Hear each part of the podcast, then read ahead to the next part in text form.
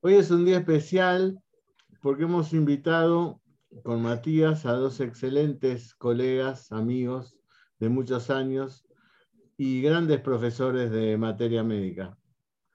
Junto con Matías, Gustavo Cataldi y Betty Cumaldi. Matías y Betty Cumaldi son profesores titulares de la Escuela Médica Homeopática Argentina Tomás Pasquero, titulares de materia médica hace mucho tiempo.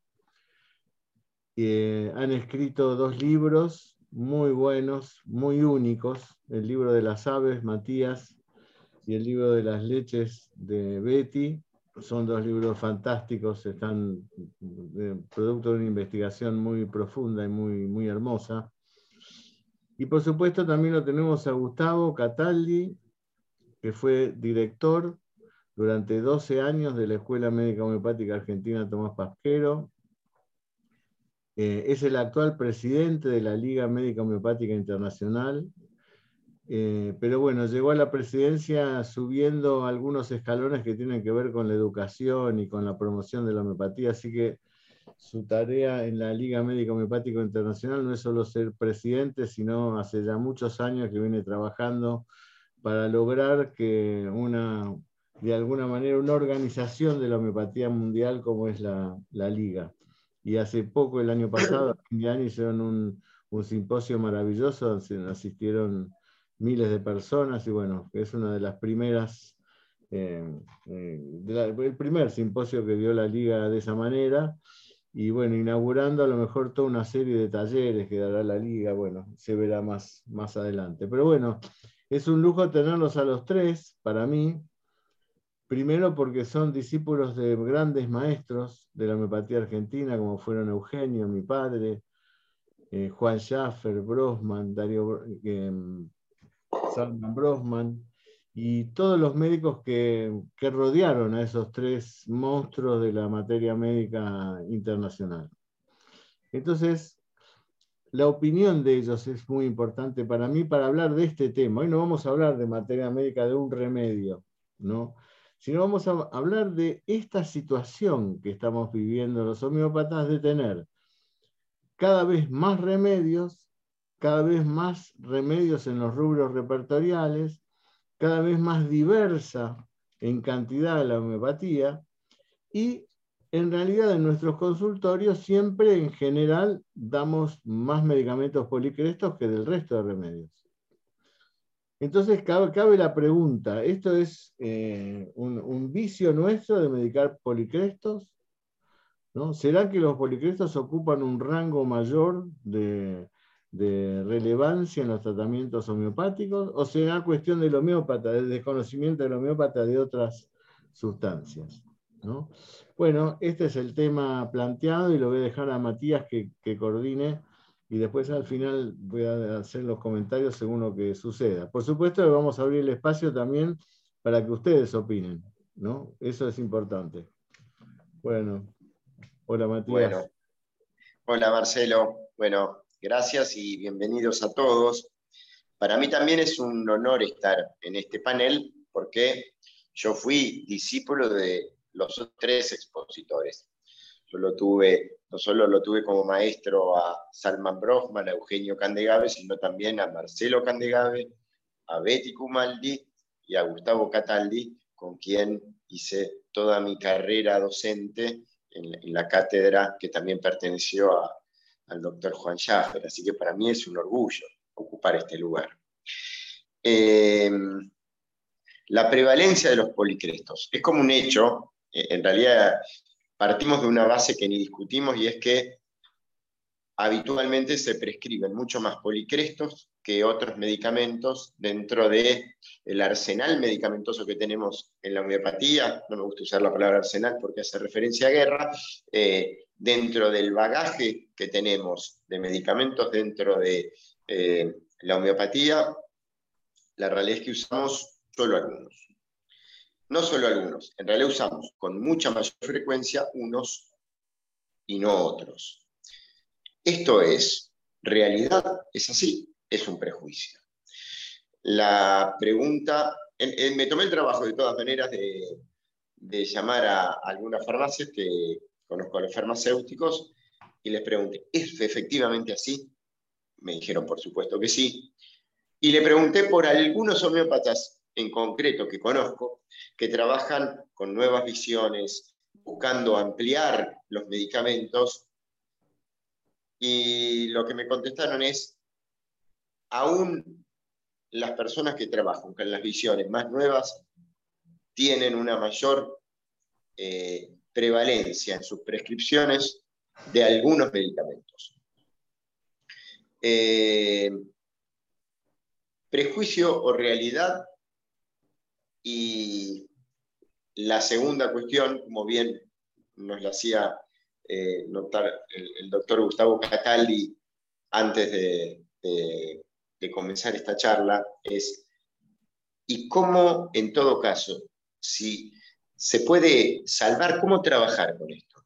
Si tendemos enseguida a pensar un licopodium y tal vez supongamos que existe algo de prejuicio, después voy a dar mi opinión, eh, ¿cómo podemos hacer para enriquecer nuestra práctica? Así que bueno, planteada la pregunta, eh, le invitaría a Betty Kumaldi eh, a comentarnos su opinión y, y me gustaría escucharla a ella. Betty. Hola, bienvenida. Gracias. Bueno, eh, primero saludarlos a todos y agradecerles que estén escuchando esto que vamos a charlar. Y segundo, em, comentar que em, indudablemente hay una prevalencia en la prescripción de los policrestos, por lo menos en la primera prescripción. Es difícil que eh, en general la primera prescripción sea uno de los llamados medicamentos, por no decirle chicos, no policrestos. A mí me parece que el tema tiene eh, dos, eh, dos aristas. El primero que en los repertorios, indudablemente el valor de algunos síntomas en cuanto al valor 1, 2, 3, 4 que, con el que figura en los repertorios, eh, en las repertorizaciones siempre prevalece ese tipo de suma, a menos que utilicemos otra técnica, que es buscando una repertorización a través de remedios chicos, que también nos da la posibilidad los repertorios en este momento. El segundo tema que tiene que ver para mí es eh, nosotros tenemos que tratar de tener como, digamos, un policresto y cuáles pueden ser los medicamentos que podríamos, como dice el doctor Catali, considerar satelitales. O sea, que teniendo un tema central de problemática del medicamento, muchas veces hay eh, remedios que acompañan o que tienen que ver con esa problemática, pero la modalidad, la modalización es muy diferente. Y para eso nosotros tenemos que conocer, y si no conocemos, investigar y tratar de recurrir a la descripción de la materia médica de ese nuevo medicamento que tal vez nosotros no conocemos pero que es el que puede resolver el problema del paciente. Por ejemplo, la problemática afectiva que puede venir eh, en un paciente al consultorio con toda una característica, nosotros decimos es un natrum o puede ser un natrum, em, lo peor que nosotros podemos hacer es con prejuicio volcarnos directamente a prescribir ese medicamento. Yo creo que eh, debemos ver cuál puede ser verdaderamente en una modalización un poquitito mejor o más profunda o eh, más modalizado el síntoma para poder llegar a este otro medicamento más pequeño que en lugar de ser, por ejemplo, un natrus, pueda ser un sinus sinus que es un medicamento que también tiene una problemática afectiva una problemática de pena, una pena no resuelta, llanto, a una grabación, es decir, muchos síntomas que tienen que ver con natrum, pero que natrum no es su sinónimo. Lo mismo podría suceder, por ejemplo, con otro medicamento que eh, también contempla esta temática importante y central, porque todos los medicamentos tienen una problemática central, un desarrollo en su dinámica de un problema que genera el sufrimiento. Por ejemplo, este, nosotros sabemos muy bien que eh, difícilmente un natrum no tenga una problemática afectiva, no tenga una fijación con su pasado en esa decepción afectiva. Sin embargo, puede haber una expresión del paciente que no sea exactamente la fijación en el pasado con esa decepción y que a pesar de que reconocerla, pueda seguir adelante y pueda superar y seguir adelante en su vida y tratar de llegar a su objetivo, como lo puede hacer, por ejemplo, un remedio como es oncorinchus. Oncorinchus va a tener muchos síntomas similares a natrum, sin embargo, no queda fijado en su eh, interior, en su pensamiento, en su afectividad, no queda afectado a la pena a ese dolor afectivo que tuvo. Y sigue adelante y no, no se fija. Y lo mismo sucede, por ejemplo, con otro remedio chico, como puede ser acuamarina, que también tiene una problemática y todas sus relaciones afectivas generan sufrimiento en acuamarina y no las puede resolver y vive pensando en ese sufrimiento, en esas decepciones afectivas, por más que en el repertorio no figure en el síntoma trastornos por decepción de amor o decepción afectiva. Sin embargo, va a estar en el discurso del paciente. Entonces, ¿cuál es la, digamos, lo que lo va a diferenciar de natrum muriaticum? en lugar de vivir con odio y resentido y con bronca por lo que le pasó, Aquamarina lo va a tomar con una eh, temática de resignación, más resignadamente. Entonces, por eso que yo digo que si no conozco el medicamento, tengo que ir a leerlo y buscarlo porque la dinámica como se mueven los síntomas en un remedio y en otro es totalmente distinta. Cómo lo viven, hacia dónde van y qué es lo que podemos nosotros esperar del medicamento. Pero indudablemente no se puede negar que en general hay siempre una prevalencia del primero, el policresto, porque es más conocido, porque muchas veces nos dejamos llevar, ya lo dije, por eh, la costumbre o por la intuición o porque queremos, si eh, escuchamos un relato y decimos, uh, este, bueno, es un natrum y le doy natrum. Y a veces no es así y no debería de ser así.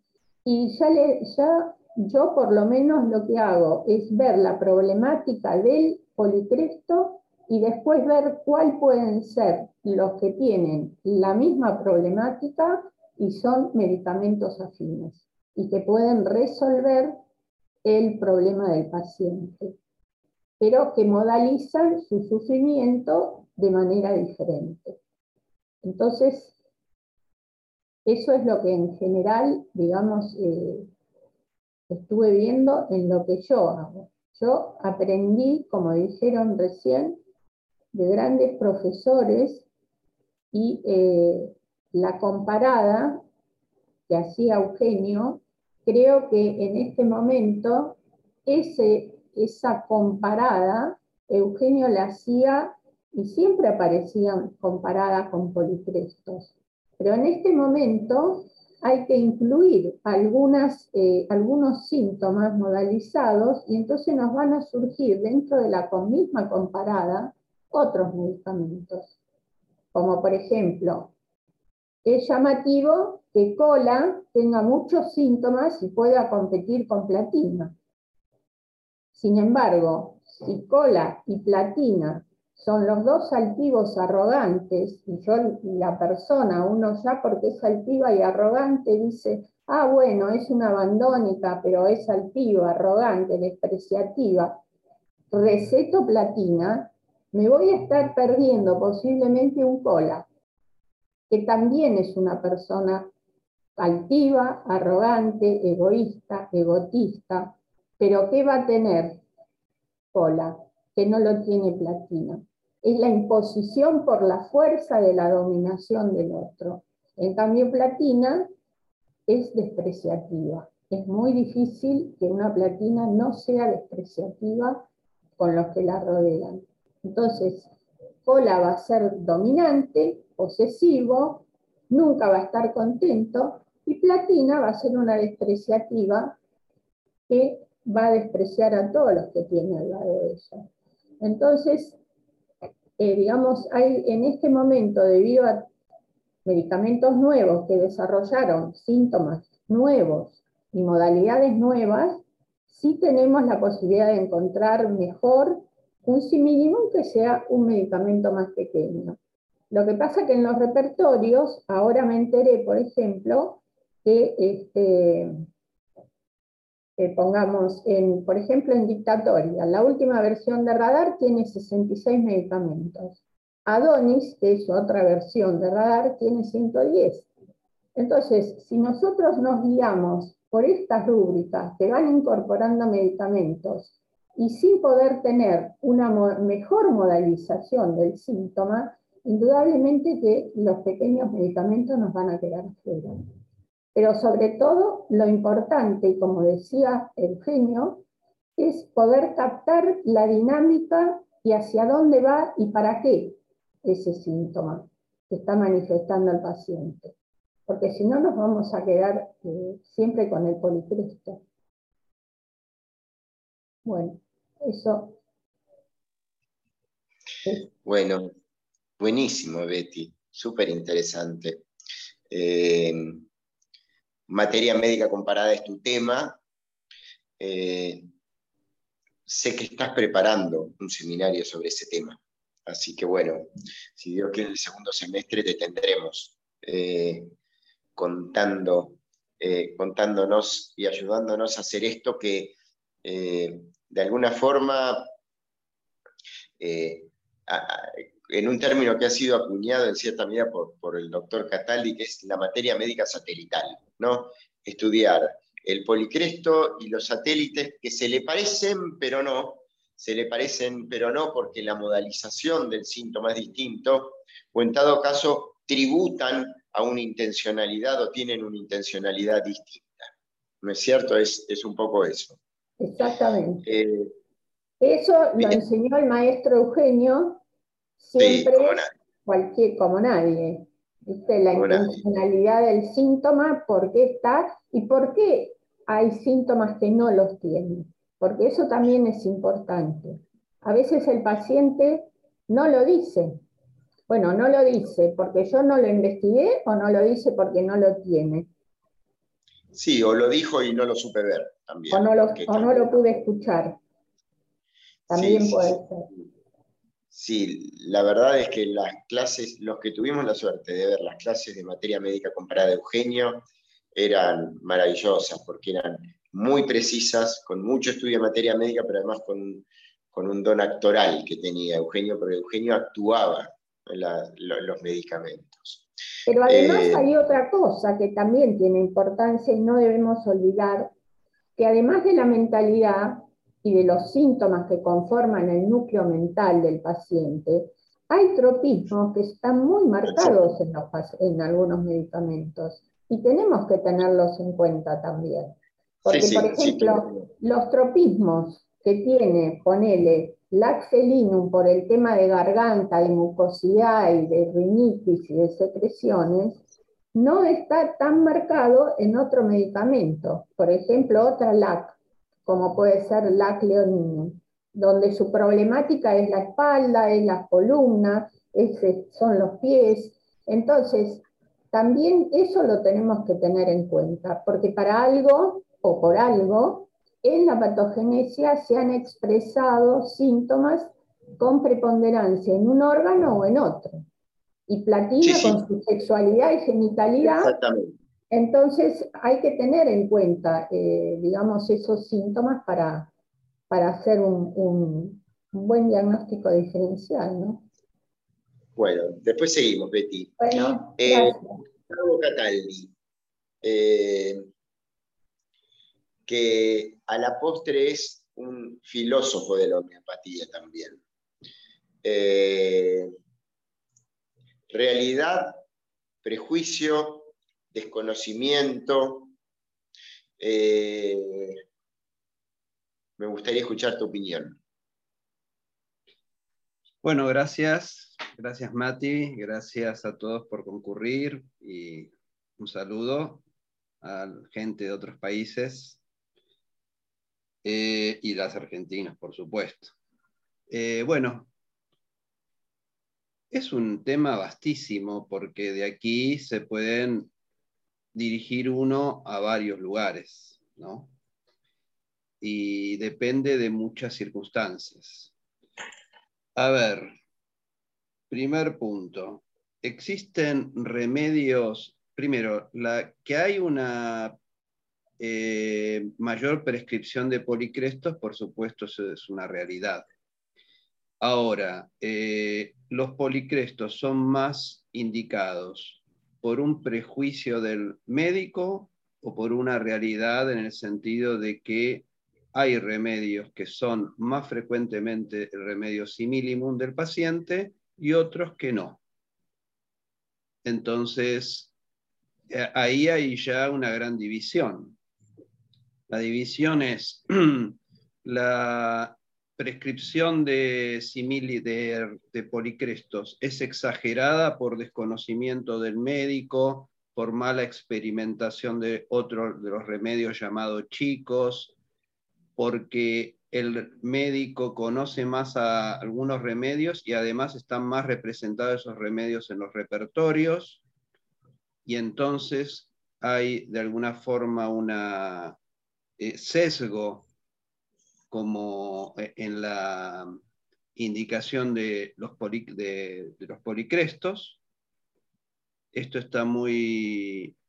Hay un autor contemporáneo que se llama Lex Rutten, que justamente está muy preocupado por el tema del sesgo en la indicación de remedios en general.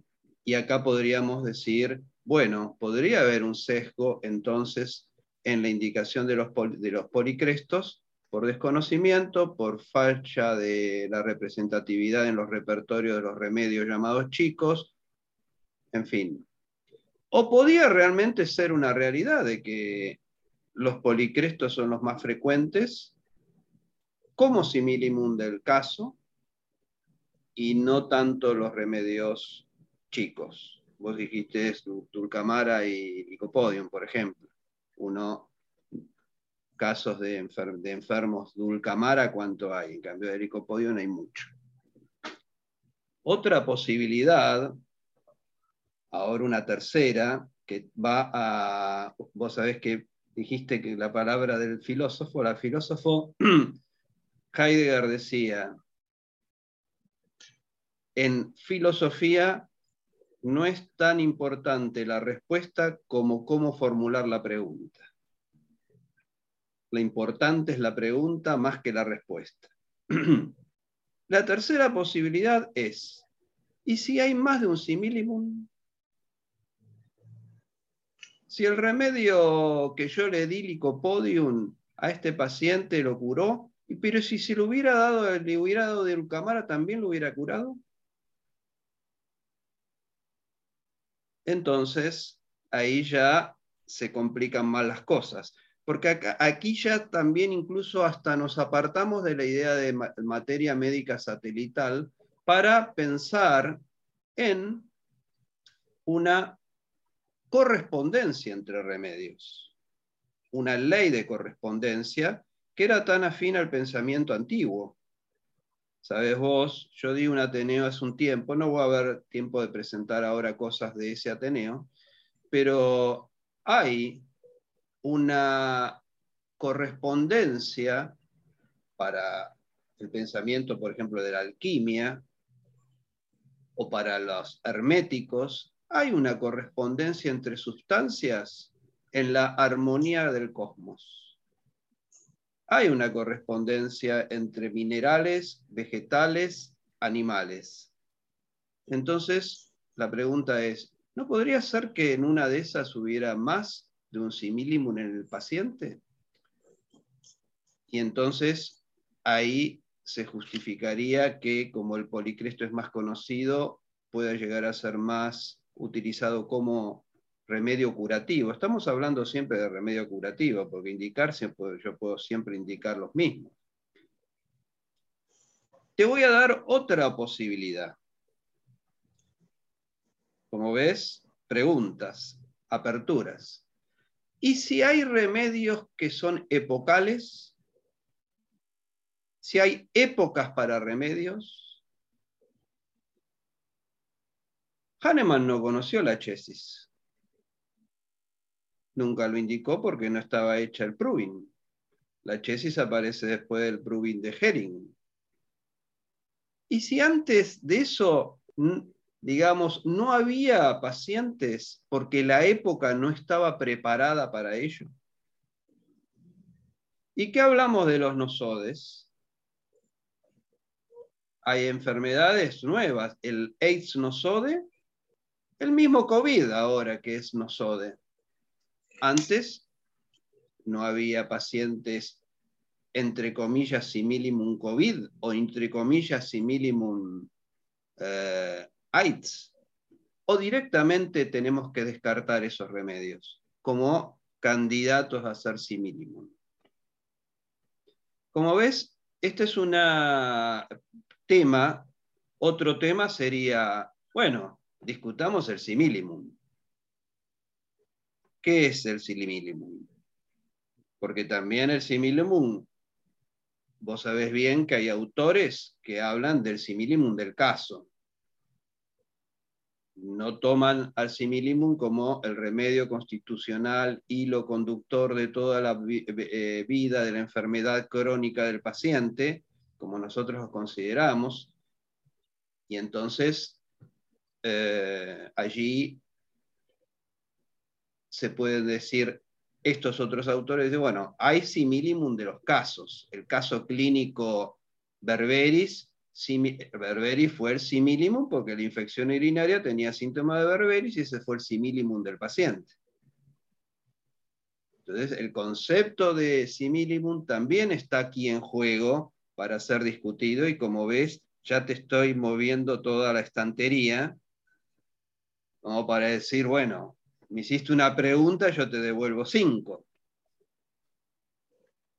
Eh, de todos modos, y para ser prácticos, yo cuando estuve en la cátedra, sabes si el concepto, estimulé la temática de la materia médica satelital copiando un poco las ideas del síndrome mínimo característico de Eugenio, que tanto nos ayudó a estudiar materia médica, comprender a los remedios y las temáticas de los remedios, pero copiando esa idea, pero de otra forma, nosotros tomábamos eh, dos, tres, cuatro síntomas que nosotros creíamos que eran los más representativos, por ejemplo, pulsatilla con el abandono, los celos, mejoría por la compañía y a partir de allí cruzando esos tres síntomas a ver qué había y a ver qué remedios chicos había.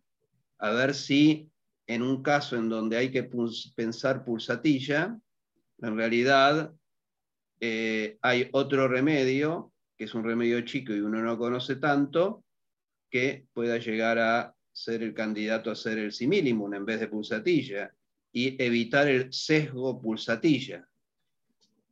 O también esa temática así de eh, tres síntomas característicos, no solo yo proponía hacerlo en lo mental, sino también en general y con síntomas particulares.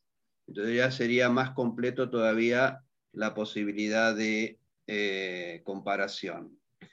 Pero vuelvo a repetir, esa temática como para hacer la práctica en el consultorio es eh, importante desde mi punto de vista y nos hace acceder y a pensar en otros remedios, remedios que uno no conoce tanto, pero la pregunta inicial tuya tiene que ver con toda esta devolución de preguntas que yo te hago. Eh, yo recuerdo cuando, lo, perdón Matías, recuerdo cuando lo conocí a Gustavo Cataldi, siempre me había llamado la atención, Gustavo no era alguien que hablaba mucho, pero hacía preguntas. Y después encima estudió filosofía, entonces em, organizó cómo hacer las preguntas, ¿no? desde el punto de vista filosófico. Y eso es una de las cosas más interesantes de, Gustavo como investigador, ¿no? Eh, hacerse preguntas, ¿no? Hacerse preguntas, porque esto que está hablando Gustavo, y así como habló Betty, es, lo que pasa, es el consultorio. Y nosotros como miópatas tenemos que tener una cierta estructura para enfrentarnos a los pacientes, ¿no? Quiero resaltar unas cosas que decía Betty sobre el tropismo. Pasquero decía, no le den licopoden a una persona que no, por más que los síntomas estén presentes, que no tenga una tendencia hacia algún tipo de trastorno digestivo y sobre todo hepático. No den natrumuriático si el paciente no tiene de alguna manera palpitaciones, en algún momento, en alguna circunstancia. No den silicia si el paciente no tiene algún antecedente de hacer algún tipo de afecciones eh, tipo anginas purulentas o forúnculos. Bueno, Pasquero usaba esto que dice Betty, ¿no? que no es una cosa más. ¿no? Es, por eso que cuando hacemos el trazado del cuadro de la enfermedad, estas cosas que están dentro del auxiliar, de los síntomas auxiliares, lo tenemos que tener muy en cuenta a la hora de prescribir el remedio. ¿no? Ahora, volviendo a lo que dice Gustavo, que me parece interesante, ¿no? Es, vamos a plantearnos este hecho. ¿Es factible los dos simillimum para una misma persona? Yo pregunto esto ¿por qué? porque los a estas circunstancias los llamaban complementarios. O, o, al mismo tiempo leemos muchas veces en las materias médicas, sobre todo las del siglo XX, al principio del siglo XX, tal remedio sigue a tal otro remedio. Nosotros desconsideramos esta situación porque era, como, digamos así, voy, eh, digamos así, chocante con la idea del medicamento único como ideal terapéutico, ¿no? Pero bueno, los ideales son ideales y las posibilidades son posibilidades, ¿no? Eh, por eso este tema es un tema muy importante, ¿no? Para mí, porque podríamos establecer en un trabajo cuáles son los arquetipos los arquetipos en homeopatía y a raíz de los arquetipos, cómo se van en esos, en, esos troncos colocando las ramas de otro tipo de remedios. ¿no? Como Yo te puedo decir algo y voy a... ¿Puedo compartir la pantalla un segundito? Claro. Con respecto a, a las premisas, ¿no? De esto. Entonces, yo lo titulé así, esto es pequeñito, una presentación pequeña, de correspondencias, simpatías y resonancias, acerca de la posibilidad de más de un similimum para la misma enfermedad crónica del paciente. Entonces las premisas son, primero, que existe el similimum. Si no empezamos por ahí, el similimum eh, la, enfermedad se nos evidencia por los síntomas, pero hay que indicar el remedio de acuerdo a los mismos y a la comprensión del paciente, eso ya lo sabemos. E idealmente hay que encontrar el remedio, el remedio, que corresponde a la sustancia de ese calibrante a lo largo de la historia del paciente. Esa es nuestra función y eso es lo que siempre machacamos en la escuela de Pasquero. Ahora, cualquier sustancia de la naturaleza puede ser, de, sustancia de la naturaleza puede ser experimentada en una patogenesia. Tenemos la evidencia en estos últimos años y Betty está, ya habló de cola, habló de, bueno, no me acuerdo qué otro, de lacleoninum, en fin, todo. ¿Perdón? Aquamarile también habló. Acuamarina que existía, pero creo que habrán hecho una nueva, eh, una nueva patogenesia, seguramente. Por ende, cualquier sustancia capaz de provocar síntomas en experimentadores puede ser candidata a ser el similimum. Ahora bien, como siempre dice Marcelo, existen millones de sustancias en la naturaleza. Pocas son experimentadas. De acuerdo a ello, la probabilidad de dar el similimum es mínima si ustedes hacen la proyección de millones de sustancias que por supuesto nunca podríamos conocer y los eh, síntomas que podrían llegar a albergar los repertorios de esas millones de, sustancias, nunca podríamos encontrar, nos perderíamos en un mar de información y nunca, nunca podríamos dar el sí. Sería muy baja la probabilidad. Y sin embargo, y sin embargo, la práctica nos demuestra, la base empírica nos demuestra que hay curaciones, sean totales con simillimum o sean parciales con similares. Entonces, conclusión, necesariamente debe haber más de una sustancia que sea la curativa de la enfermedad crónica del paciente, si estas premisas son correctas. Podríamos dar otras premisas. Entonces, es decir, hay una correspondencia de sustancias que las hace ser afines entre ellas e indicada una u otra actuaría en la misma dirección curativa. Estas son las premisas de esta postula, de esta hipótesis. Que no digo que sea la cierta, es una hipótesis. Porque el contrafáctico no lo conocemos. Nosotros siempre en congresos, en, Ateneos, etcétera, vemos la presentación de un caso de, qué sé yo, lag leoninum. Pero no sabemos si ese paciente no se hubiera andado bien con otro remedio. Bien quiere decir ser simílimo. Entonces, con una correspondencia de esa sustancia con otra sustancia. Creo que me estoy explicando bien y si no me avisan. Sí, sí. Eh, lo que yo pienso es que tenemos, error, eh, un, er, tenemos un error respecto de la consideración de ciertos medicamentos como similar, similimum, y Hahnemann nunca habló del identicum.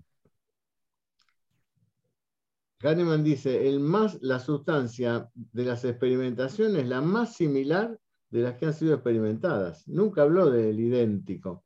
Esa es la realidad mañana. Él tenía ciento y pico de remedios, no tenía más. Entonces, la única forma de, a una de esas premisas que vos eh, estableciste ahí, de que, que sean lógicas y ciertas, por ejemplo, que los homeópatas a través de toda la historia hemos curado. La única posibilidad, la única posibilidad es que existan varias opciones terapéuticas dentro de la misma homeopatía. Porque ese paciente de la chesis que atendió Hahnemann en su época, y que supónganse ustedes que el remedio más perfecto para ese paciente hubiera sido la chesis, ¿qué pasaba con el tratamiento de Hahnemann? No se curaba de nada, o sea, moría el paciente, no se podía curar. Si, alguien con, determinada estructura fija dice, y no, porque el simile era la chesis, entonces nosotros que tenemos, manejamos 100, 150 dentro de los 2.000 remedios que tenemos, ante un panorama tan diverso como son millones de sustancias probables, no deberíamos curar a nadie. Eso es lo contrafáctico, ¿no? No ocuparíamos curar a nadie. Y sin eh, embargo, pacientes que se curan. Entonces, ahí... Se curan de enfermedades graves. No se curan de cefalea. Ahí a mí me gustaría agregar otras cuestiones como para también agregar, demostrar de que soy buen discípulo de, de Cataldi, me gustaría agregar algunas otras cuestiones y preguntas que pueden... Eh, la realidad es que, prejuicio o no, hay medicamentos que se ven más en el consultorio y que hay dentro de los medicamentos nuevos, algunos que son de muy frecuente expresión y otros que no. Yo les puedo decir que conozco tan bien Aliaetus leucocephalus, que tiene una excelente patogenesia como Falco peregrinus. Ahora, la presencia de Falco peregrinus en el consultorio es muchísimo mayor que la de, que la de Aliaetus. Eh, la prevalencia de Corvus corax es mayor que la de Aramacao, o la de Cygnus cygnus es mucho mayor que la de estos dos últimos. Eh, de tanto en tanto aparece algún medicamento, la Chesi se nombró, carcinosinum es otro, que de golpe se hace de muy frecuente. Eh, y acá hay algo que me gustaría incluir dos cositas. La primera es casi todas las cuestiones que hacen a la naturaleza y sobre todo al ser humano tienen que ver con una distribución normal. Es decir, una campana de Gauss en donde hay eh, las posibilidades de, ocurrencia de, un valor de, hipertensión son infinitas, pero la mayoría de la gente tiene una presión entre cierto valor y cierto valor. Y si uno agarra la altura también, y si uno agarra de qué se enferman las personas, la realidad es que podemos estudiar 100 patologías y seguramente vamos a estar abarcando el 99,75% de las enfermedades que son motivo de consulta. ¿Hay alguna enfermedad rara? pero la mayoría de la gente consuma, consulta por dolor de cabeza, rinitis, eh, eh, dolor lumbar, eh, dispepsia, acidez, problema digestivo, colon irritable. Uno empieza a ver de qué se enferma la gente y también la gente se enferma de algunas cosas, pudiendo enfermarse de miles de cosas.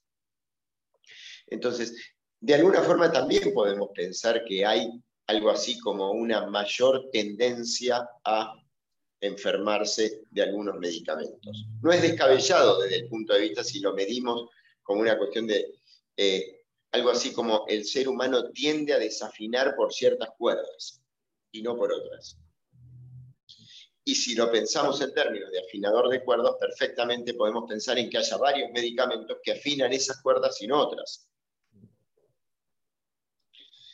Eh,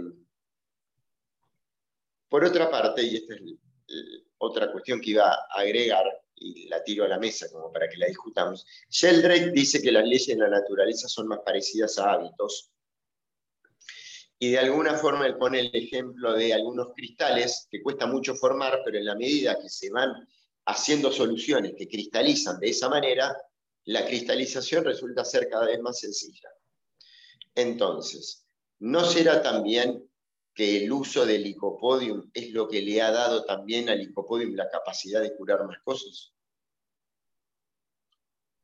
¿No será que también el licopodium ha ampliado su espectro a partir del uso que tiene con el ser humano y del recorrido? Es una pregunta que es pregunta y no tiene respuesta, sinceramente.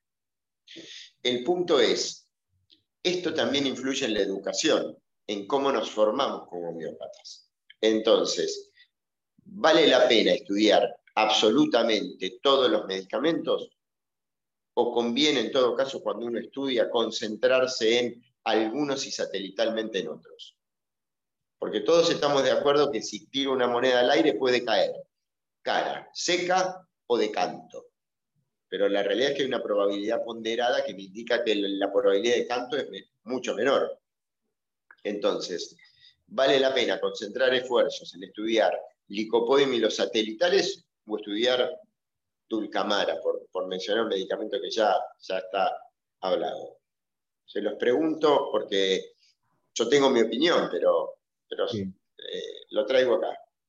Yo creo que em, los medicamentos mejor estudiados a través de toda la historia, que han sido eh, experimentados y probados, donde se le ha agregado más clínica y demás, son los medicamentos y los que tenemos que conocer, ¿no? Son los primeros, los policrestos, que están, es un nombre tan, eh, en este momento tan fuera de moda, porque nadie presenta en un congreso un caso de licopodium, por ejemplo. Yo cuando, cuando empecé a estudiar era frecuente los casos de licopodium, de tuya, de silicia, ¿no? de natrum muriaticum. Eh, ahora en los congresos se presentan casos de otros remedios, no de esos, ¿no?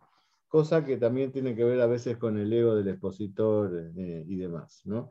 Pero volviendo a la pregunta inicial, a mí, yo cuando empecé a preocuparme por este tema hace muchísimos años, cuando recién empezaba eh, a, estudiar homeopatía en serio, digamos así, en la década del 70, ¿no? Eh, una de las cosas que tuve fue la que conseguí, que compré en una librería de usado, fue la materia médica de Dioscórides, con tres tomos que tengo acá en, mi casa. ¿Por qué? Porque Hahnemann se había basado en algunos remedios de, que había descrito Dioscórides, es un médico turco, creo, ¿no? Kata creo que nació en, Turquía, eh, eh, o en lo que hoy es Turquía, ahí en el primer siglo, ¿no? después de sí, creo que en la Magna Grecia. Claro, así es. Em, y, mm, eh, y, lo que a mí me llamaba la atención es que, por ejemplo, por, eso me, resonó un poco lo que dijo Gustavo, ¿no? Hahnemann tomó algunos remedios y otros no.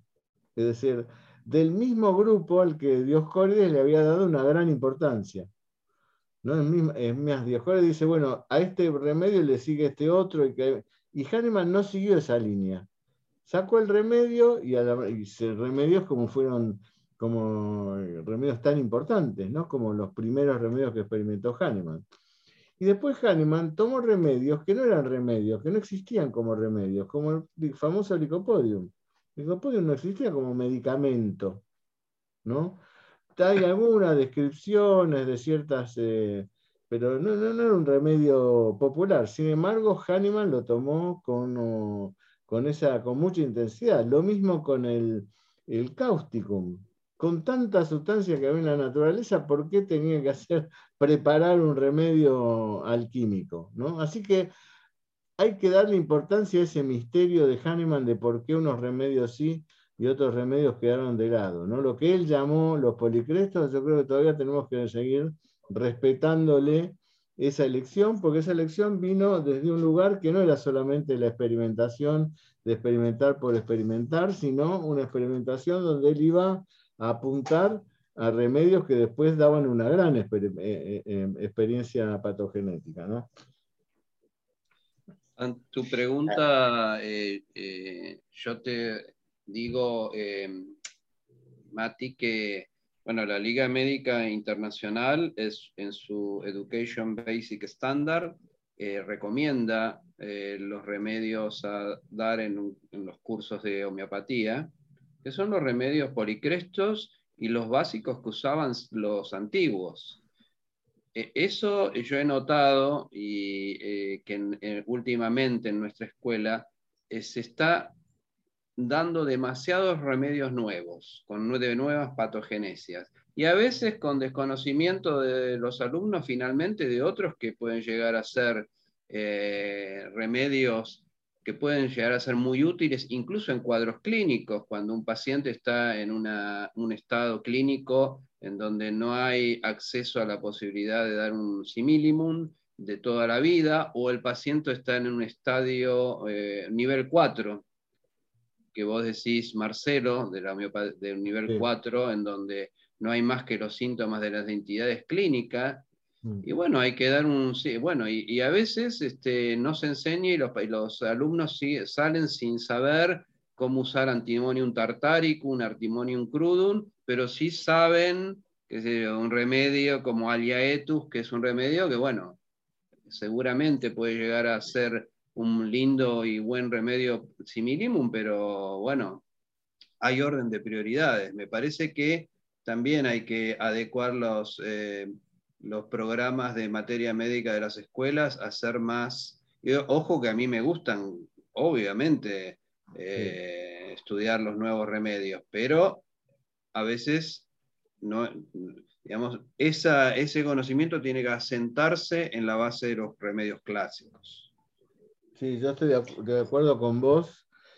Creo que los remedios clásicos nos dan la oportunidad de descubrir en esa sustancia eh, eh, lo que Pasquero llamaba lo digno de curativo de cada, sustancia, ¿no?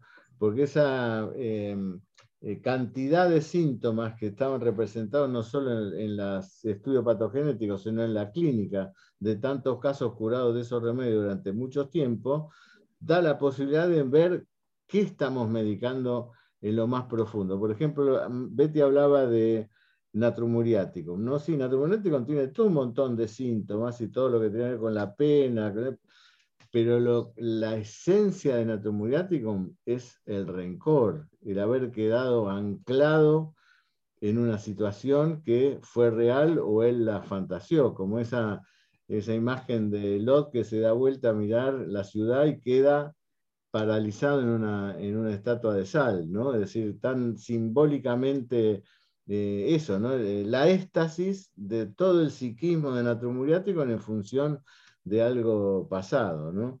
Y por eso el duelo y demás. Y como bien dice Betty, hay otros remedios que comparten ciertas cosas, ¿no? Pero no comparten eso. Y esa es la gran diferencia. Entonces, nosotros, ¿dónde lo podemos ver eso? En lo que, en lo que conocemos, los policrestos que están bien experimentados y que no son 20 tampoco, ¿no? Yo calculo que debe haber por lo menos 100, 108 policrestos fuertes, ¿no? Como remedios y, que han trascendido todas las, eh, las épocas. Hay una, el doctor Rosenstein levantó la mano, si le pueden abrir el, micrófono, ¿no, Matías? Sí, eh, un comentario nomás, que independientemente de eso creo que también hay que estar con los ojos abiertos y atentos, porque de tanto en tanto sale algún policresto llamado a ser un medicamentazo. Tal es el caso de Carcinosinum, sucedió con la chesis. Para mí, Falco Peregrinus lo coloco dentro de ese grupo, que es un medicamento extremadamente frecuente, y ahí yo creo que hay algo de epocal, como le preguntaba, eh, como, como comentaba Gustavo Cataldi, eh, agregaría Signus Signus y Adamas. Ahí son medicamentos y Androctonus, son medicamentos que uno empieza a ver yo tengo historias clínicas, tienen colegas míos historias clínicas, y uno empieza a ver que son de distribución relativamente frecuente. Adamas es un medicamento relativamente frecuente hoy en día, y es hoy en día. Y sí, me prendo a la pregunta de Gustavo una vez una paciente que estaba por darle AIDS no SODE, el SODE del SIDA, y hablando con ella me dice, ¿y podré yo ser, necesitar como medicamento homeopático algo que cuando así no existía? Y es una pregunta de esas que no tiene respuesta realmente. Es una mujer muy grande. Vez la tendrá o y más adelante, quién sabe. Claro. Eh, no, no. Eh, como, como resonancia de algo, eh, podré haber estado influida por una energía que en el momento de mi nacimiento, en teoría, todavía no, estaba, estaba presente? Es una pregunta súper interesante. Sí, doctor Rosenstein, bienvenido a la charla. Hola.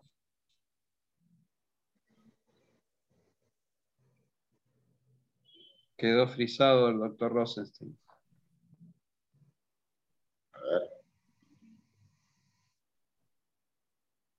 Eh, bueno, voy a aprovechar, quiero, si puedo, hacer un comentario. Eh, es interesante también eh, esto que ustedes estaban diciendo de, la época, ¿no?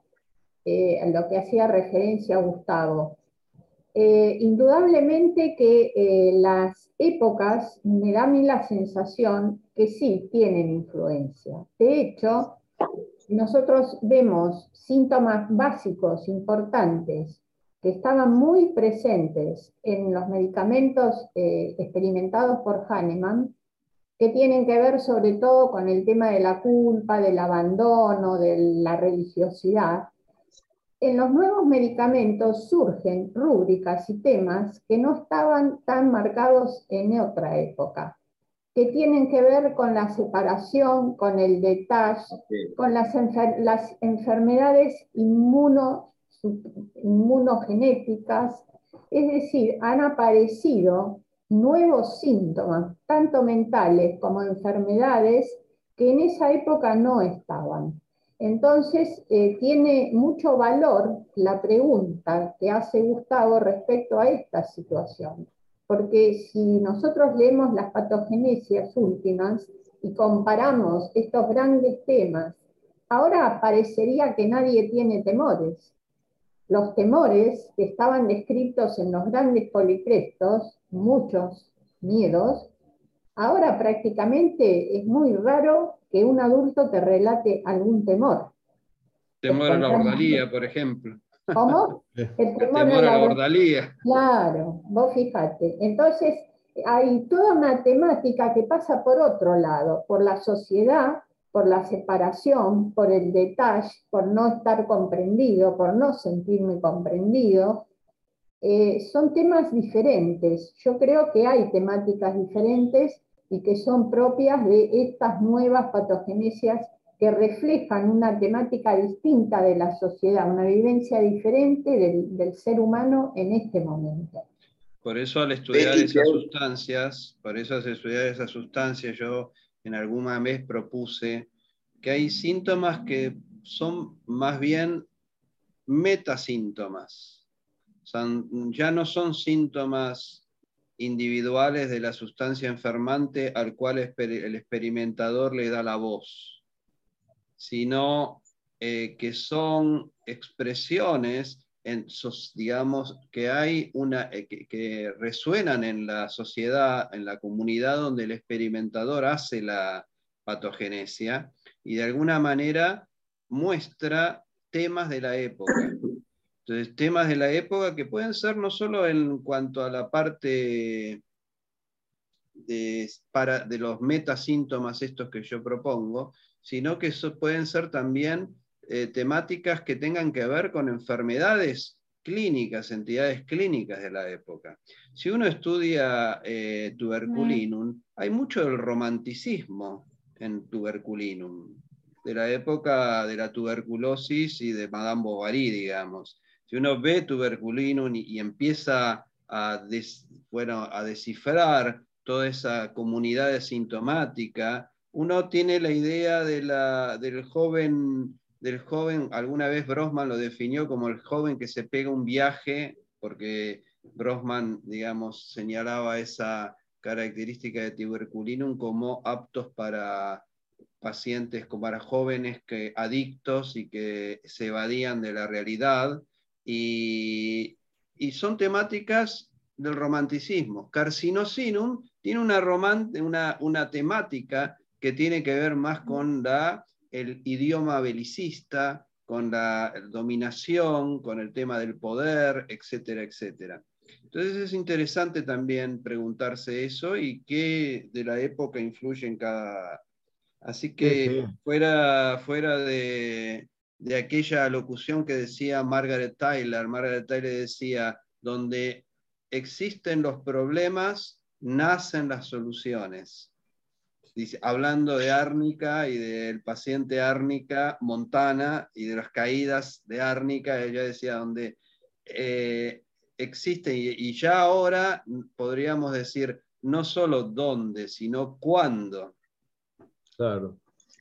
Es interesante porque hay, hay, como una temática si se me permite el tiempo kerkreliana en, en tuberculinum, ¿no? Eh, como uno, uno lee muchas veces los escritos de Kierkegaard y está tuberculinum ahí como, como remedio, y, y, en un universo eh, totalmente distinto al universo bélico de donde se, se construye la patogenesia de carcinosinum. Por eso que la, habría que preguntar si lo dice Harold ahí en una pregunta, dice, si los remedios policrestos experimentados ahora darían los mismos síntomas o darían más síntomas. ¿No es cierto? Porque el ser humano es el que le, como dice Gustavo, es el que le pone voz a la, a la influencia de la sustancia, ¿no? Ahora, esta voz de este ser humano actual, ampliaría aún más las patogenesias del licopodium, por ejemplo? ¿Haría que licopodium tuviera una mayor riqueza todavía sintomática? porque no se reexperimentan los policrestos, ya se los da como cerrado. Y como dice eh, Gustavo, los policrestos que se experimentaron en la década del 800, de 1805, 1806, eran el famoso grupo Bandera de Oro, donde la mayoría estudiaban teología y estudiaban un montón de cosas ahí en Alemania, por eso hay tanta sintomatología religiosa, ¿no es cierto? Y, lo, no y lo mismo pasó después en Estados Unidos con Henning cuando hizo la patogenesia, donde la culpa apareció, porque bueno, también eh, eh, fueron hechas en, organizaciones sobre todo protestantes y demás, donde la, culpa es uno de los elementos constitutivos de, lo humano. ¿No? Así que eh, eso hace a los remedios. Habría, está bueno la idea de Harold. Habría que experimentar los policrestos nuevamente, a ver qué, qué pasa, cuál es la diferencia, ¿no? De todas maneras es interesante porque de los muchísimos casos de licopodium o pulsatilla que tengo, no aparece en esas historias ni el apego ni el desapego que es tan frecuente en las patogénesis y es que tan frecuente también hoy en día. Pero el paciente licopodium que me aparece en el consultorio no lo tiene, como tampoco lo tiene el paciente natrum, por decir algo. ¿no? Yo, ahora está el doctor Rosenstein, igual le dejaría a Betty una pregunta y es, de las LAX, por ejemplo, un medicamento antiguo es lactaninum. Sin embargo, su expresión hoy en día parecería mucho más infrecuente que el lac leoninum, lac delfinum. Entonces te preguntaría eso, ¿cuáles son las LACs que para vos hoy en día son más frecuentes y, si le damos la palabra al doctor Rosenstein, aprovechando que, que, ahora está. Hola, ¿cómo estás? Hola, ¿qué, está? ¿qué tal? ¿Cómo estás? Bueno, eh, un gusto compartir esto porque realmente es una homeopatía de alto nivel. Eh, ¿Damos más frecuentemente los policrestos? Seguro. Creo que damos más frecuentemente los policrestos porque los conocemos mejor. Pero yo resumiría esto en, una sola cosa. Si uno entiende lo digno de curar en cada paciente, que, lo digno de curación del medicamento homeopático, después en la reactividad, en los síntomas, entramos en los grandes diagnósticos diferenciales.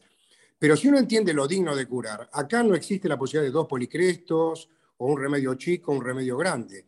El paciente tiene el derecho a ser cianotus americano o, o ser, tiene derecho a ser licopodium. Pero para mí eh, es, esto nos abreviaría mucho entender qué es lo que hay que curar, qué esperamos, qué es el pronóstico que nosotros esperamos cuando damos un remedio constitucional. Y a partir de eso, aplicar el sí mismo. Y si damos un policresto y el paciente no se cura, cuando uno entiende lo digno de curar, después va a buscar el remedio. O sea que eh, posiblemente, evidentemente, uno medica lo que conoce. Puede venir al, paciente, al consultorio un paciente experimentando un medicamento que uno no conoce y no, no lo va a prescribir. Pero para mí esto se resume entendiendo lo digno de curar, cuál es el cambio de actitud vital que esperamos con el medicamento y ahí aplicar la semejanza, nada más. Eso es lo que quiero comentarles. Así planteado parece fácil. No, pero, pero Marce, si no, entramos en la posibilidad de, en la reactividad, diríamos. Sí, de cualquier cosa, yo te entiendo. Cualquier, puede, ser, puede ser cualquier cosa el paciente. Gran eh, pregunta, David. Millones de sustancias, ¿vos conocés, vas a conocer lo digno de curar a los millones de sustancias para compararlo con, por semejanza con lo entonces, ese, es el, tema, ¿no? No, Gustavo, no, conozco millones ni, ni, cientos de sustancias pero, pero date la seguridad que cuando uno da un licopodium o un natrium muriático con conocimiento de causa, no hay ningún diagnóstico diferencial y no creo que haya otro medicamento semejante a natrium muriático o al licopodium. Evidentemente, ¿por qué no curamos a todos los pacientes que vemos? Porque no, hay remedios que no conocemos. Pero si viene un, paciente... Eh, eh, ¿Y cómo, estás seguro vos? ¿Cómo, estás, ¿Cómo podés firmar, firmar y estar seguro que el paciente que se curó con licopodium no podría haber sido curado con otro remedio? Porque si yo empiezo a pensar que hay dos, que al, paciente le, corresponden, le pueden corresponder dos medicamentos, y se me caería, se me caería el techo de la miopatía, diríamos. Entraría en la alopatía. es no, no, no, pero no es, una cuestión de dar dos remedios, o, sino que hay temáticas que pueden ser comunes en, eh, y, digamos, en diferentes sustancias de la naturaleza, temáticas centrales. Hay, un autor que hablaba de que el ser humano es polirrítmico y las, cada sustancia tiene su ritmo. Él hablaba sobre el, origen del el sonido como origen del universo y el ritmo, que cada sustancia tiene su ritmo, y hay ritmos que son afines uno con otro, que son correspondientes uno con otro. él hablaba vibracionalmente en otra época, pero digamos que son melodías, para decir, hablar en términos de este hombre, melodías que son acordes, resonantes una con otras. Eh, no puede haber sustancias curativas que son resonantes y que ante porque la, lo digno de curar en cada paciente es, digamos, la problemática a la cual asistimos en el estudio de los remedios comparativamente con lo que nos trae el, paciente al consultorio. Digamos, esa temática profunda, el sufrimiento profundo, la, etcétera, etcétera. Pero ese sufrimiento profundo capaz que corresponde a varias sustancias afines. Está bien, yo no, conozco el tema de lo que vos decís, pero creo que la, la patogenesia es única en cada paciente. O sea, eh, no, a ver, si no tendríamos que pensar que la patogenesia se comparte con dos o tres remedios más. Somos únicos individuales. Cataldi, este, nuestras huellas digitales son únicas. Es decir, nos debe Una cosa es, ser único y otra cosa es la enfermedad crónica. Una cosa es el ser humano como individuo y otra cosa es la enfermedad crónica que padece el ser humano. No es, una, no es lo mismo. Yo, si no, seríamos reduccionistas, diríamos, bueno, el individuo es un remedio y no es así. Claro, bueno. Eh, yo creo que hay un, hilo conductor. Vos me decís, ¿y vos cómo te aseguras? Con un pronóstico, porque yo entiendo que eh, Natrum Muriaticum no puede olvidar las ofensas del pasado y no dice para ofender. ¿Cómo estoy seguro? Y por el cambio de actitud vital del paciente y por la curación de los síntomas. Y estoy seguro que el remedio es correcto. Pero por supuesto. ¿Y podrá ser otro? Y sí, hay que, hay que ver si el otro también parte de este desvío constitucional. ¿Entendés, Cataldi? O sea, capaz en la reactividad otro también la, la, comparte, pero su vida en el otro paciente es la misma vida que Natrum muriaticum o comparte síntomas nada más con Natrum muriaticum, otro remedio parecido. Esa es mi duda, ¿no? La vida de una persona, la vida está, de una persona está condicionada por la enfermedad, pero no determinada, porque si no seríamos deterministas eh, desde el punto de vista homeopático. Y ese condicionamiento es un sufrimiento a la manera de una sustancia de la naturaleza. En este caso, Natrum muriaticum, vos lo mencionás, sí, y el pronóstico, ¿cuál sería? Como la otra semana pasada que me vino un paciente que se quería suicidar por un tema, casi lo llevaban al, al, psiquiatra y con natrum muriaticum justo se quería suicidar después de que la mujer lo engañó. Eh, perfecto.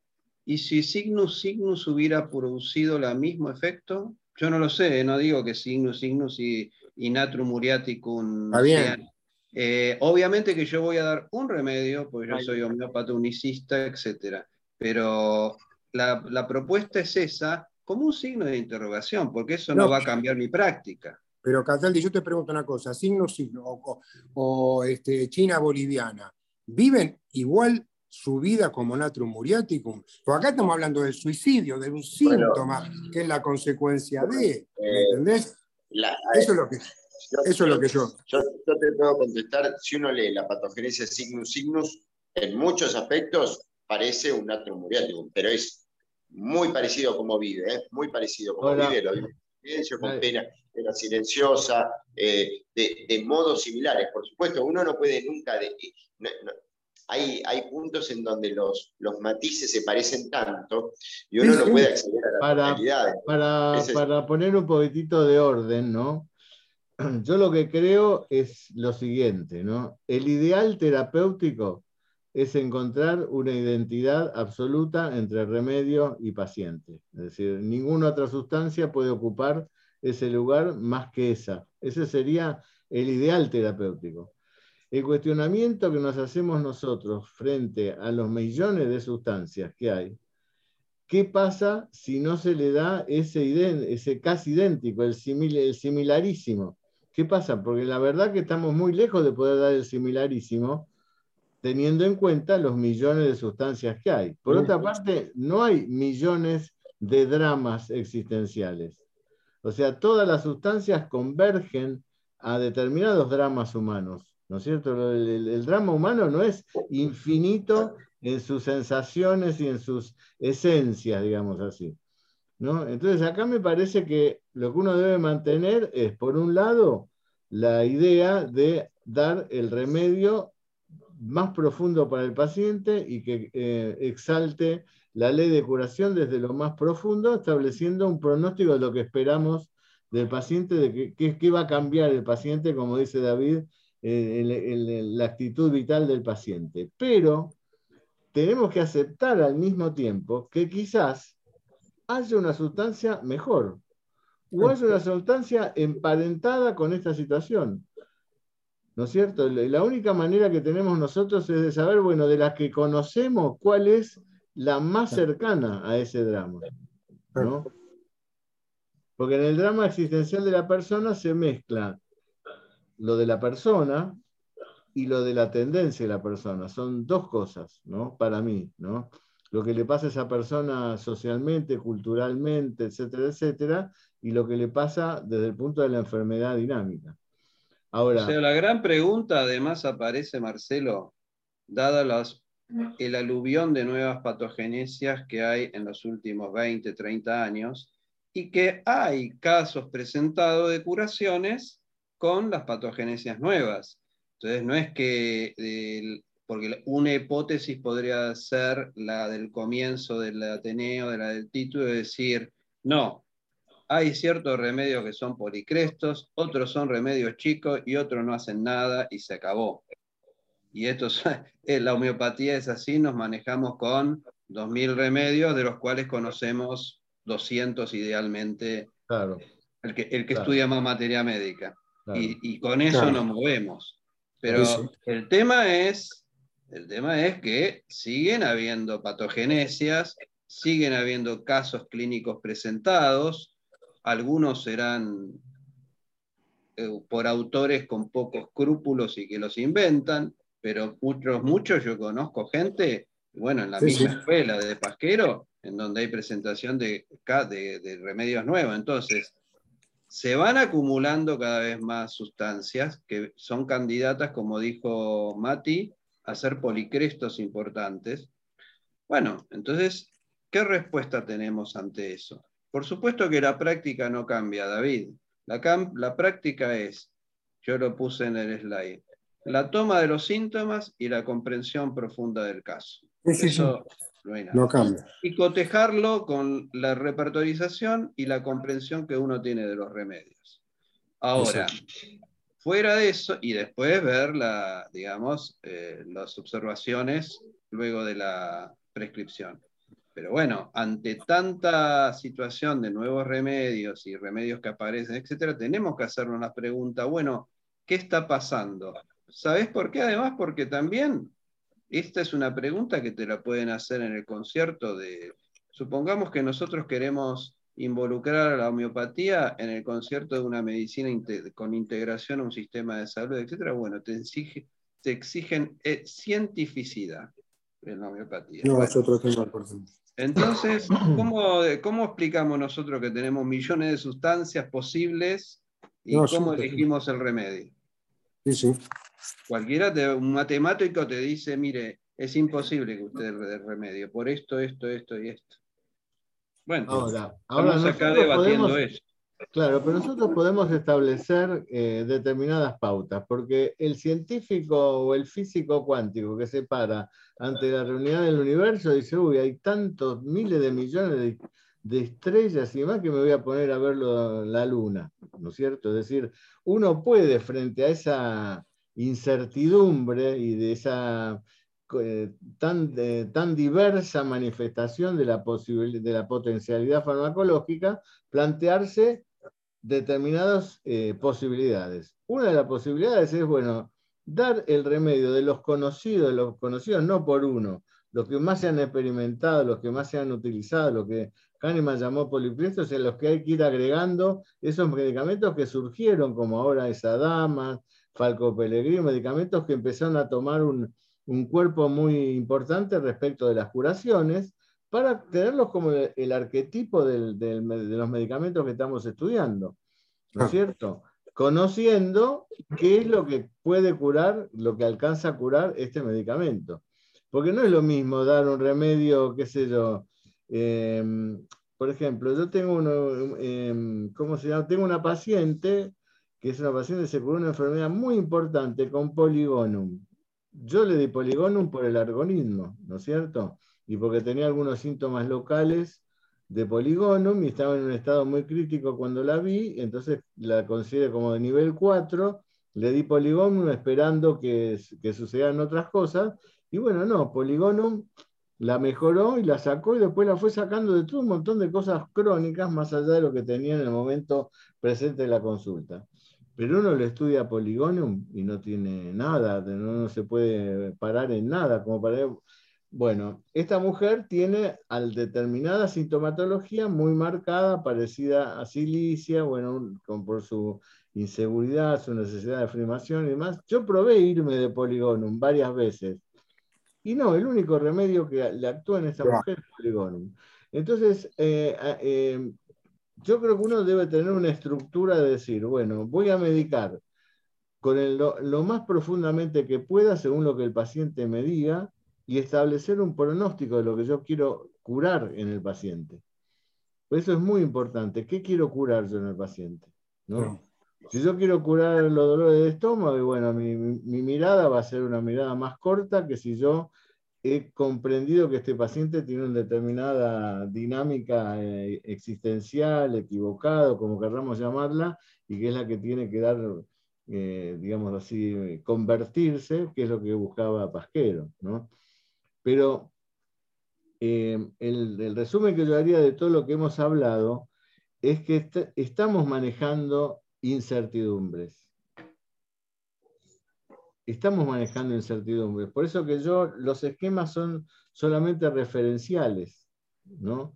No los podemos dar por hecho concreto, porque si viene una, si viene una persona y me dice a mí, bueno, ¿cuál es el arsenal terapéutico de la homeopatía? Y bueno, la posibilidad es eh, de millones de medicamentos y no hay millones de síntomas a más remedios, los rubros más grandes en el repertorio y las sensaciones vitales eh, eh, más, digamos así, más, multiplicadas. Nuestro psiquismo no va a variar tanto, no somos tan distintos a, lo de, que se, a, a los hombres de hace 3.000 años, no somos tan, tan distintos. Sí, hay algunas cosas diferentes, hay evolución, pero somos tan diferentes en nuestra esencialidad. ¿no es cierto? Lloramos por las mismas cosas, nos angustian las mismas cosas, tenemos las mismas necesidades del otro, de Dios, etcétera, etcétera. Entonces no somos tan diferentes. Entonces, bueno, si en vez de 2.000 sustancias hubiera 10.000, 20.000 eh, sustancias, los repertorios ya no nos servirían más. Entonces yo creo que tendríamos que pensar, para, para concluir por lo menos lo que yo pienso, ¿no?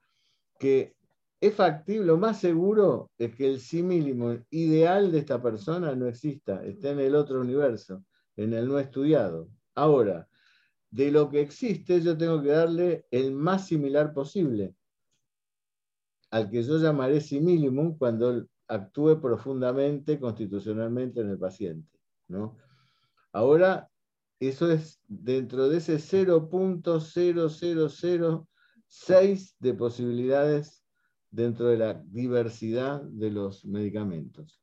Ahora, para los que están, escuchando, el jueves que viene yo voy a presentar otra cosa, donde el criterio de totalidad que la homeopatía eh, coloca en un lugar tan importante y de individualidad, eh, se quedan medio tambaleantes frente a esta realidad que les voy a mostrar y no lo hago como para tirar abajo, digamos así, estructuras de las que nosotros hacemos normalmente, sino porque, para ver dónde está, en, en qué parte de uno de nosotros está esa absoluta individualidad. Todo nuestro organismo representa esa individualidad, ¿estamos tan seguros de eso? Bueno, yo le voy a presentar cuatro casos, que son dos en realidad, donde el criterio de totalidad no tiene, eh, no, tiene que ver con el criterio de individualidad. Y cómo en, lo, en alguna parte de nuestro organismo es donde está esa matriz eh, donde, donde se asienta lo digno de ser curado en el paciente.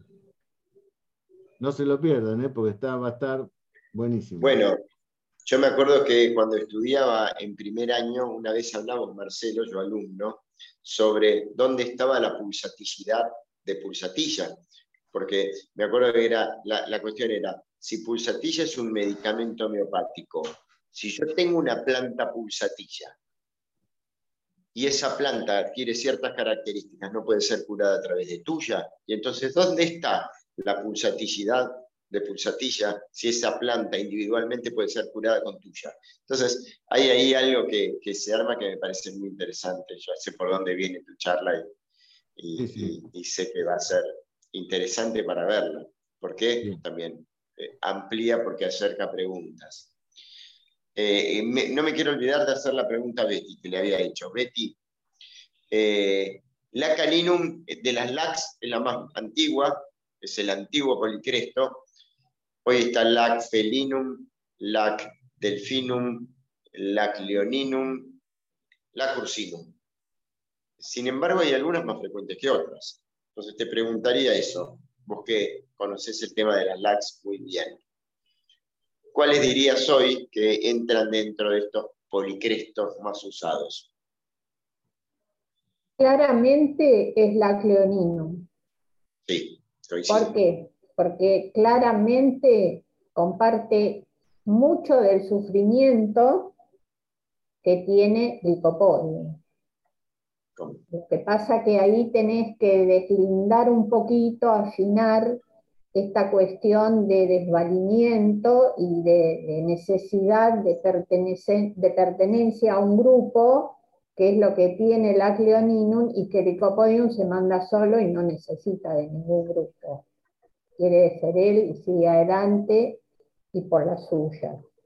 Y después lo que yo, tengo casos del ac felinum, por ejemplo, un caso tengo del ac delfinum, no mucho, y em, después las otras LAC no he tenido casos, pero LAC leoninum está llamado como a ser también un medicamento importante, lac felinum, lac eh, delfinum y alguna lac... Eh, materno. No, la lac eh, de floratum. Lac de floratum también, ¿por qué? Porque se confunde mucho con una sepia. Es decir, tiene muchos rasgos que acompañan a la sepia en cuanto a su indiferencia, en cuanto a su ferocidad, en cuanto a toda la temática de alejarse, de no, este, de no querer estar con nadie. Entonces, esa sería en, dentro de la escala esas cuatro lados. Pero lo que quiero agregar es que ya Kent no es, eh, digamos, Kent mismo dice que si tuviésemos la leche de vaca, de yegua y de otras especies serían medicamentos muy interesantes y ayudarían mucho. Y ya que él mismo lo dijo. Y quiero agregar otra cosa. Veratrum, que eh, Hahnemann dio toda una conferencia con respecto al elevorismo y demás, Veratrum, eh, si yo me tengo que guiar por lo que se utilizaba en la antigüedad, tengo que pensar que es un medicamento para los locos, ¿no? para los delirantes y para ese tipo de gente. ¿Cómo se desarrolló el medicamento para casos crónicos, una enfermedad crónica fuera de esa situación? A través de las indicaciones del estudio y de la práctica clínica. Entonces, el aporte clínico de casos curados entre comillas pongo, de casos curados o que tuvieron una muy buena evolución, hace que un medicamento pase de ser un medicamento prácticamente chico desconocido a ser un medicamento importante dentro de los medicamentos y el arsenal terapéutico que uno tiene. Así que, eh, digamos, el conocer el sufrimiento de las pérdidas que después se desarrolló en cuanto al, problema que tiene Veratrum con las pérdidas y el abandono y toda la temática de su frialdad, bueno, y todo lo que ya todos conocen, se, se dio y se vino desarrollando a medida que pasó el tiempo y se fue estudiando y se fue dando Veratrum, fuera de la situación digamos, de solo para los que estaban en los hospicios y de los doctores. Entonces, eh, hay, que tener también esto en cuenta, porque si no, eh, está bien, Iberatrum se convirtió en un policresto, ¿no? Claro. Pero no lo era al comienzo. Entonces, el tema, el, tema de, el tema de las pérdidas fue una... A mí, a mí me invitaron a un Ateneo eh, cuando la escuela de homeopatía funcionaba en la farmacia Cangallo, arriba de la farmacia Cangallo, que tenía su, su, lugar, sobre Veratrum. Me acuerdo estaba Luis de Tinis, Murata, y no, creo que estaba Juan Schaffer también. Y yo que no, que no había estudiado el remedio, no, no lo tenía en cuenta. Me puse a leer el remedio y dije, bueno, ¿qué es lo más, qué es lo que sucede en Veratrum, ¿no? Eh, clínicamente? Bueno, todas las afectaciones, como decías vos, de las pérdidas, ¿no? Ahora, eso está también representado anímicamente, ¿no es cierto? Eh, deseo de suicidarse durante la menstruación, durante la diarrea, es decir, altivo durante el embarazo, es decir, esa situación de me, siento bien cuando tengo, me siento morir cuando pierdo, bueno, y lo planteé como hipótesis, me acuerdo en ese, en ese momento. Y a partir de ahí se empezaron a generar toda una serie de lecturas de Veratrum que dan la, la lectura que vos decís. Por eso, el tema acá central para mí es qué es lo que conocemos nosotros de profundo de los remedios, ¿no? Porque cuando con Cataldi eh, hicimos el estudio de la materia médica, pero desde grados, desde el concepto de grados crecientes de complejidad, incorporando todo, desde lo clínico hasta lo simbólico, bueno, nos llegamos a hacer eh, estudios de remedios donde darnos cuenta que, bueno, eh, lo, más profundo de tal remedio no era lo que se decía lo más profundo, había otra cosa más. En esa hipótesis anagógica que hicimos con Cataldi de que la sustancia al acercarse al hombre en el modo ontogénico de lo que estamos hablando, y, según las mismas palabras de Ken, el hombre degrada su realidad a imagen y semejanza de esa sustancia, pero la sustancia cuando asciende a él también pierde su capacidad y su atributo universal. Entonces, este atributo universal que, perdió la sustancia está en el hombre como eh, dolor. Por ejemplo, hablamos de silicia, de su inseguridad, de un montón de cosas, y deseo, el apoyo y demás, pero lo que siente silicia es que ha perdido estructura. El sílice le da la estructura al universo conocido y es lo que ese atributo del sílice es el que perdió Silicia hombre en su patogenesia. Entonces Silicia está buscando toda la vida una estructura, conciencia de su trabajo, necesitado de tutor, necesitado de apoyo, eh, queriendo hacer las cosas por sí mismo. O sea, la, la, base, bueno, y eso es en función a otro estudio de Silicia que hicimos, no al primero donde ya estamos todos conformes, que lo digno de ser curado de Silicia era la inseguridad. Yo he tenido muchísimos pacientes a través de este, de este tema que estudiamos, donde el paciente no habla de su inseguridad, para nada. Sí, lo que ha hecho toda su vida es tratar de mantener una estructura que, y, no, y no perder eh, eh, eso y sufrir por eso. ¿no?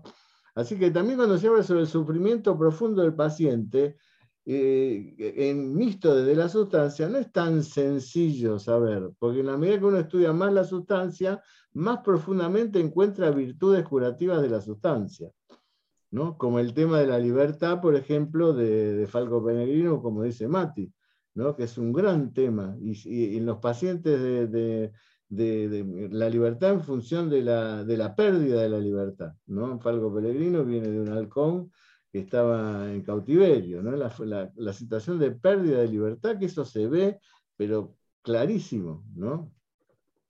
Entonces me parece que la idea central que nos convocó es a la siguiente, porque hay muchísimas preguntas, ¿no? No, no tenemos tiempo de contestar todas las preguntas. ¿no? Lo que nosotros proponemos es siempre lo mismo, es decir, me parece a mí, es decir, hacer la homeopatía lo más profundamente posible cuando sea posible. Hay casos que no nos permiten ese grado de, de profundidad en el interrogatorio y en la y en, el análisis del paciente. dar una sustancia que sea de las que nosotros conocemos o, por los artilugios que tenemos de la repertorización, el algoritmo, los cuadros o los diferentes sistemas de encontrar esa sustancia y respetar la acción de esta sustancia hasta su última eh, consecuencia. Si es la sustancia que va a dar posibilidad al, retorno a la, normalidad y armonía, maravilloso. Si no, habría que buscar otra sustancia parecida a esa, ya por lo logrado por eso, y aceptar también que por ahí la sustancia más perfecta no está. Eso lo tenemos que aceptar. Esa sustancia más perfecta no está. No está. Entonces, todas nuestras especulaciones, nuestros cuadros sinópticos, etcétera, etcétera, tienen un punto de relatividad que tenemos que respetar.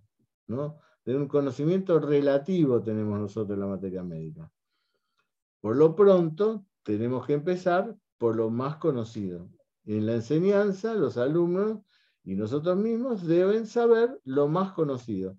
En el mundo de los homeópatas hemos tenido tantas sustancias que son las más conocidas y las que han sido representativas en las curaciones. Y a eso, bueno, seguirá el mundo más adelante a, las generaciones futuras, digamos así. Bueno, ¿qué te parece, Mati?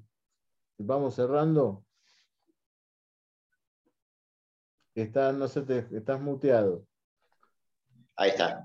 Eh, que sí, tendríamos que ir cerrando por una cuestión de hora. La verdad que sí, el tema da para muchísimo. Eh, coincidimos con algunas de las cosas vertidas en el, en el chat en cuanto a que no, no, no se medica por cuestiones teóricas y suposiciones teóricas, posiciones en tabla o lo que sea, sino a través de patogenesia y conocimiento, eh, por supuesto.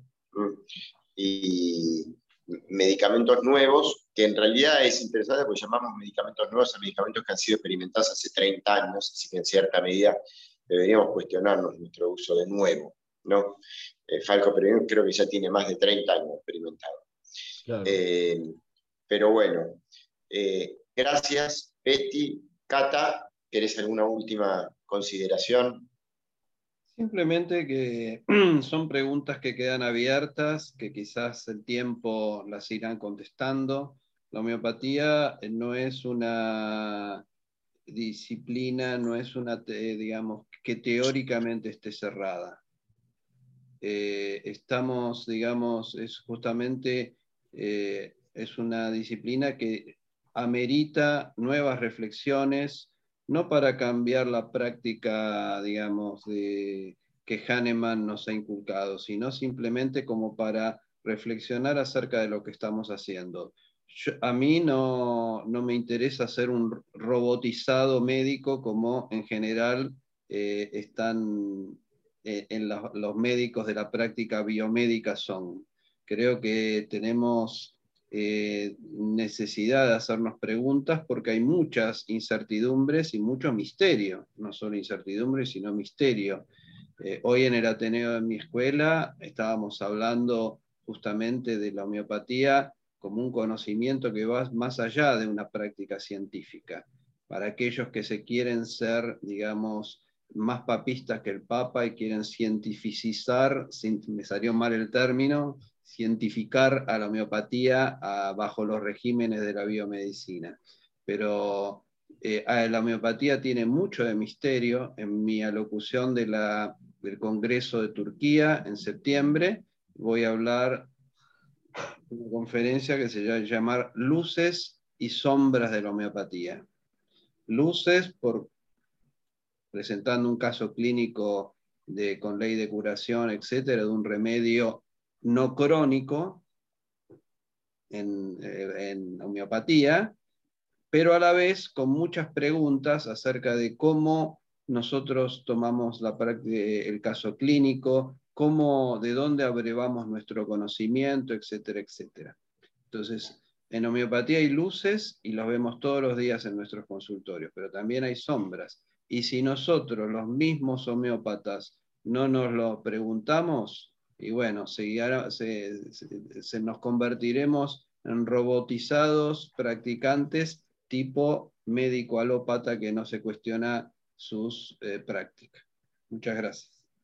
Invito a todos, por supuesto, al Congreso de Turquía. No sé quiénes irán acá, pero están todos invitados. Invitados, bueno, es una forma de decir.